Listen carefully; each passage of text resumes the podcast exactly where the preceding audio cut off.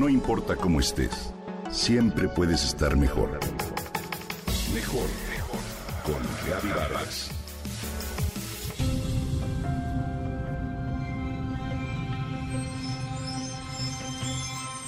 El alma de los mexicanos se encoge día con día al enterarnos de los eventos que ocurren en nuestro país la matanza de Michoacán, los sucesos en el Estadio Corregidor, el incremento en los feminicidios, las matanzas en Puebla, el asesinato de periodistas y políticos, la intervención del crimen organizado en las elecciones, en fin, cada noticia opaca la del día anterior, que ya era en sí alarmante, aunque con el paso de los días termina en el olvido.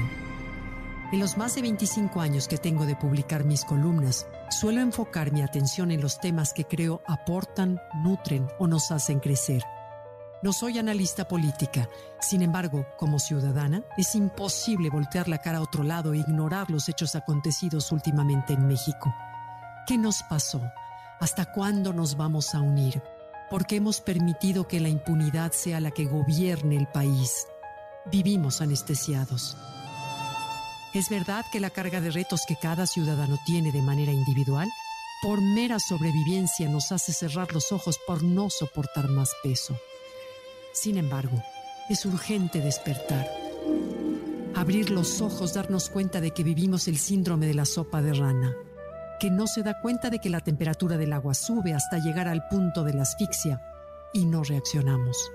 Estamos cada vez más divididos el odio y la impotencia se enconan en el corazón de las personas. El impacto que tiene la inseguridad crea una estática de tal alcance que el temor se filtra en nuestras vidas y familias. ¿Y nos cruzamos de brazos? ¿Cómo es posible que el 97% de los actos de violencia queden impunes?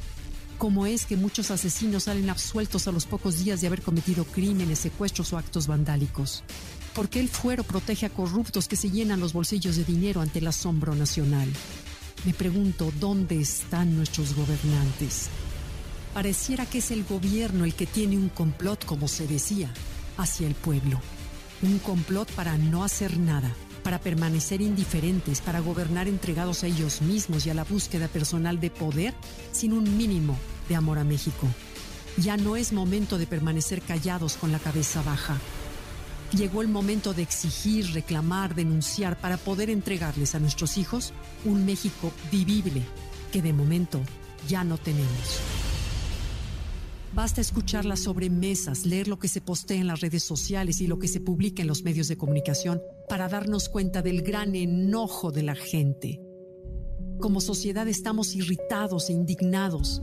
Lo que más cólera provoca es la sensación de impotencia que sentimos ante la impunidad reinante en el país Queramos o no, la falta de medicinas, el cierre de las escuelas, los asuntos de justicia no resueltos minan la energía colectiva y elevan la ira reprimida.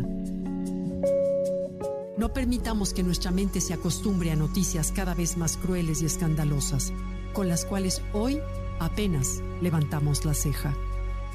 Sobre todo dejemos de pensar que lo que pasa a otro no nos afecta. Sí nos afecta Hagamos nuestras las palabras de Alejandro Martí que un día expresó. No aceptemos la violencia como una maldición irremediable. No aceptemos la incapacidad de quienes están obligados a darnos seguridad. Mantengamos la exigencia hasta el límite, desde todos los campos de la acción legal hasta que las cosas cambien. Hemos renunciado a nuestro derecho a ser defendidos por el Estado ante la criminalidad. Aceptamos una cuota de dolor y de desamparo como si fuese un hecho irreversible y recordemos la frase de Edmund Burke. Lo único que se necesita para que el mal triunfe es que las personas buenas no hagan nada. ¿Hasta cuándo?